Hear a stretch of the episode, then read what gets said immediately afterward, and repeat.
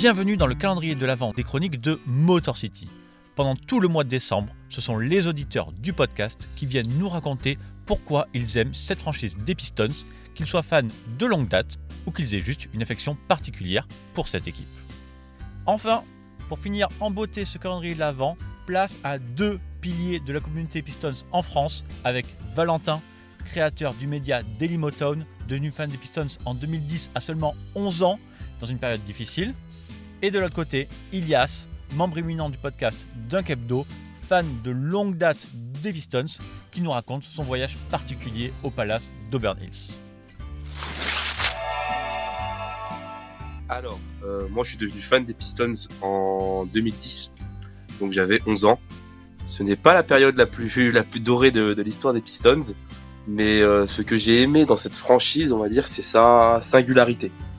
C'est euh, l'originalité de son histoire, puisque les Pistons euh, est l'une des rares équipes qui a gagné sans, euh, pas sans grosses stars euh, médiatisées, euh, sans MVP, sans, sans, de, sans joueurs de calibre que pouvaient l'être les Magic Johnson, les, les Jordan ou compagnie.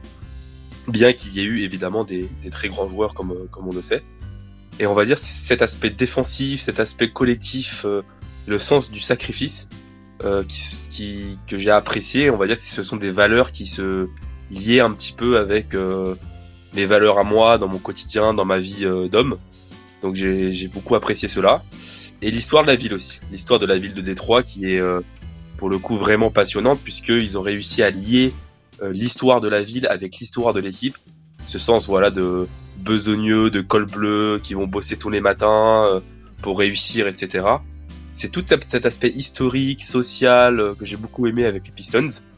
Et surtout, bah, ça, ça faisait aussi sens un petit peu à, bah, aux rappeurs que j'écoutais, dont, dont Eminem. euh, J'étais un grand fan du flic de Beverly aussi quand j'étais petit, donc euh, il y a cet aspect culturel qui, qui se lie. Salut Winston, et merci encore pour cette nouvelle euh, invitation.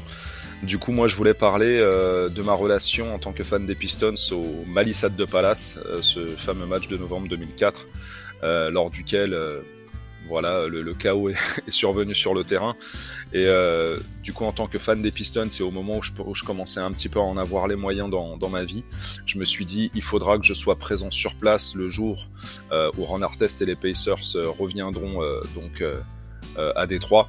Je voulais me mêler à la foule justement pour pouvoir le, le siffler et lui faire passer une mauvaise soirée. Malheureusement, euh, ce fut un, rendez-vous manqué, euh, sachant que euh, quelques euh, semaines auparavant et alors que j'avais déjà tout organisé, euh, les Pacers prendront la décision de transférer euh, Ron Artest euh, aux Kings en échange de payer Stojakovic. Du coup, euh, je n'ai pas pu euh, voilà vivre entre guillemets cet événement que j'attendais, mais euh, j'ai quand même eu le plaisir euh, de pouvoir être présent euh, dans, cette arène qui finalement n'existe plus euh, pour voir euh, trois matchs donc face aux Hawks, euh, face aux Pacers, non pas d'Artest mais de Stojakovic, et face aux Cavs qui était voilà l'équipe émergente et qui allait devenir l'ennemi juré des Pistons sur cette période du jeune LeBron James.